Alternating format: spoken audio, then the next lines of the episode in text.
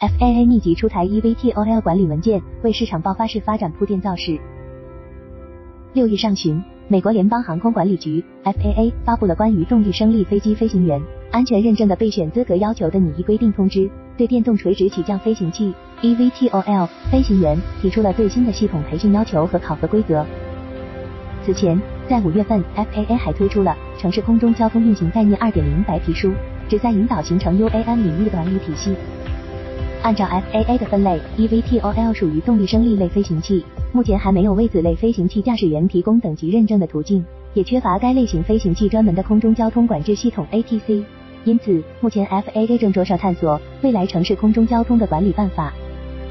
这是 FAA 首次针对 eVTOL 提出专门的人员培训和考核标准，以及首次提出 UAM 领域的管理框架。此前，在二零二二年，FAA 发布了 eVTOL 垂直起降场地规范，提供了规划、设计和建造场地的要求，涵盖选址、目视辅助、障碍物限制面、应急程序和充电基础设施等方面。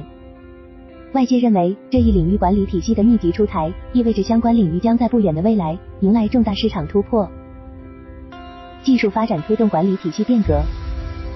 近年来，随着无人机与电动垂直起降飞行器技术的成熟，城市空中交通概念即通过新兴载具开发低空空域，在人口稠密地区建立一个安全高效的空中运输系统已是大势所趋。然而，与传统民用航空管理系统不一样，UAM 主要载具是电动垂直起降飞行器，其运行环境从传统民航运输所使用的万米高空空域变为城市中人口稠密的低空空域，飞行方式还涉及大量自主飞机技术，这都给传统的民航管理体系带来了新的挑战。根据 FAA 的公开资料，目前美国的空中交通管制系统每天要监管近五万架次航班，这一体系显然难以兼容未来的 UAM 运行。因此，FAA 在借鉴目前民航管理体系条例制度的基础上，对 UAM 体系和 eVTOL 提出了新的管理条例。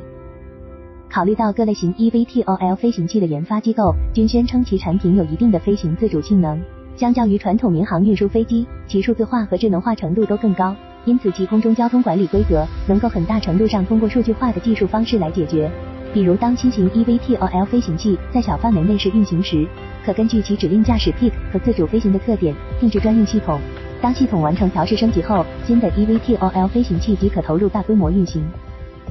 因此，与空中交通管理体系相比，目前更为亟待解决的问题是人才队伍建设，也就是对于飞行员的培养和驾驶操作准则的规范。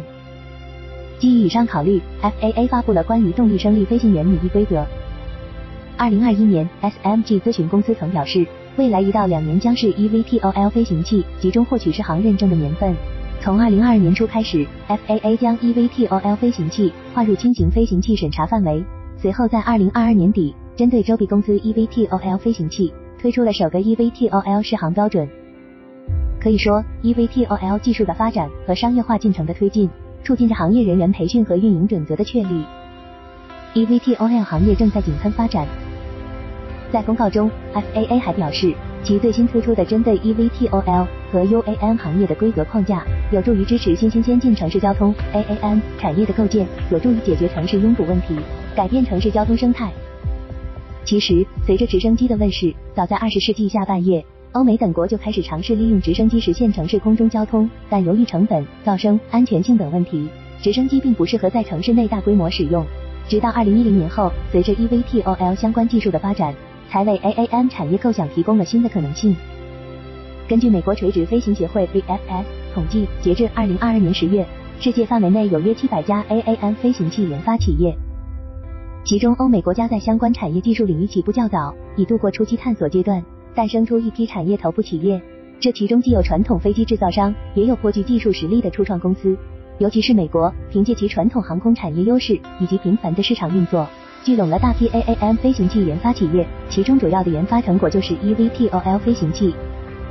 如传统的通用飞机制造商德士隆集团，就通过收购源自洛文尼亚的一家轻型运动飞机制造商 Pipistrel，从后者获得了货运 eVTOL 飞机项目，并由此入局。其后。德士隆又进一步成立子公司电航，并推出 Nexus 型六座级客运 eVTOL 飞行器。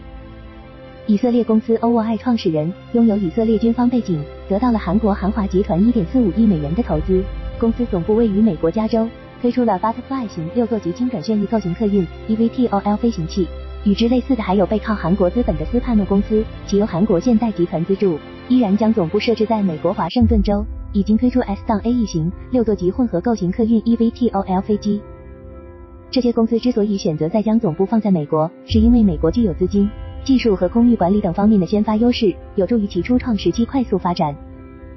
在这之后，美国一批初创公司强势崛起，以乔比、小鹰、维斯克、阿彻、贝塔等为代表，纷纷推出四至六座级客运 eVTOL 飞行器。其中，乔比公司的轻转旋翼构型 S 四已经入试航取证阶段。这些企业纷纷瞄准了未来五年内窗口期，以实现商业化运行为目标，开展了激烈的竞赛。但是，管理框架的密集出炉，也某种意义上代表着行业初期野蛮发展的局面即将告一段落。行业壁垒正在加速形成，此间相当一部分 eVTOL 项目的即将耗尽投资，如果依然没有获得来自市场的认同，大批初创项目和公司必将走向消亡。譬如小鹰公司的产品 HeavyZ 已经在二零二二年九月宣布项目终止。在美国之外，德国卧龙、百合、英国垂直公司以及法国优飞公司均有产品问世，其中百合公司的 Jet 型 eVTOL 飞机也进入了试航取证阶段。新兴领域的矛盾与分歧。虽然先进城市交通被誉为航空业新发展方向之一，但是作为航空业的红线，安全与管理工作并不会因此放松。从制造所需的新型电池到与之配套的基础设施，必须全部经过试航认证。FAA 曾表示，预估一个全新的 eVTOL 型号需要五至九年才能完成试航取证全程。对于初创企业来说，这一时间并不算短。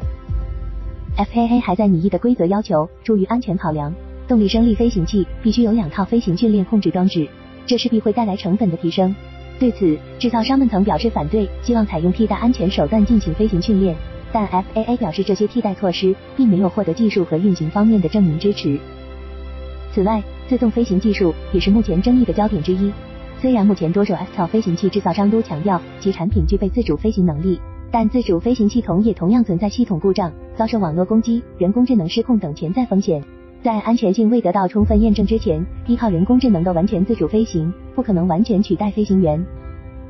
最后，噪声问题也是现阶段 eVTOL 研发工程师们正在着力解决的重点问题。多家公司正在通过升高飞行高度、采用电驱系统、改变旋翼桨叶设计、采用分布式多旋翼系统等方式降低噪声水平。从时间表来看，未来五年将是 FTOUAM 和 AAM 领域发展的关键期。随着技术和市场的发展，F 套飞行器市场的井喷已经近在眼前。FAA 近年来的一系列举措，正在为美国初步建立一套规范的城市空中交通管理体系。这样的举措对其他国家也具有参考意义。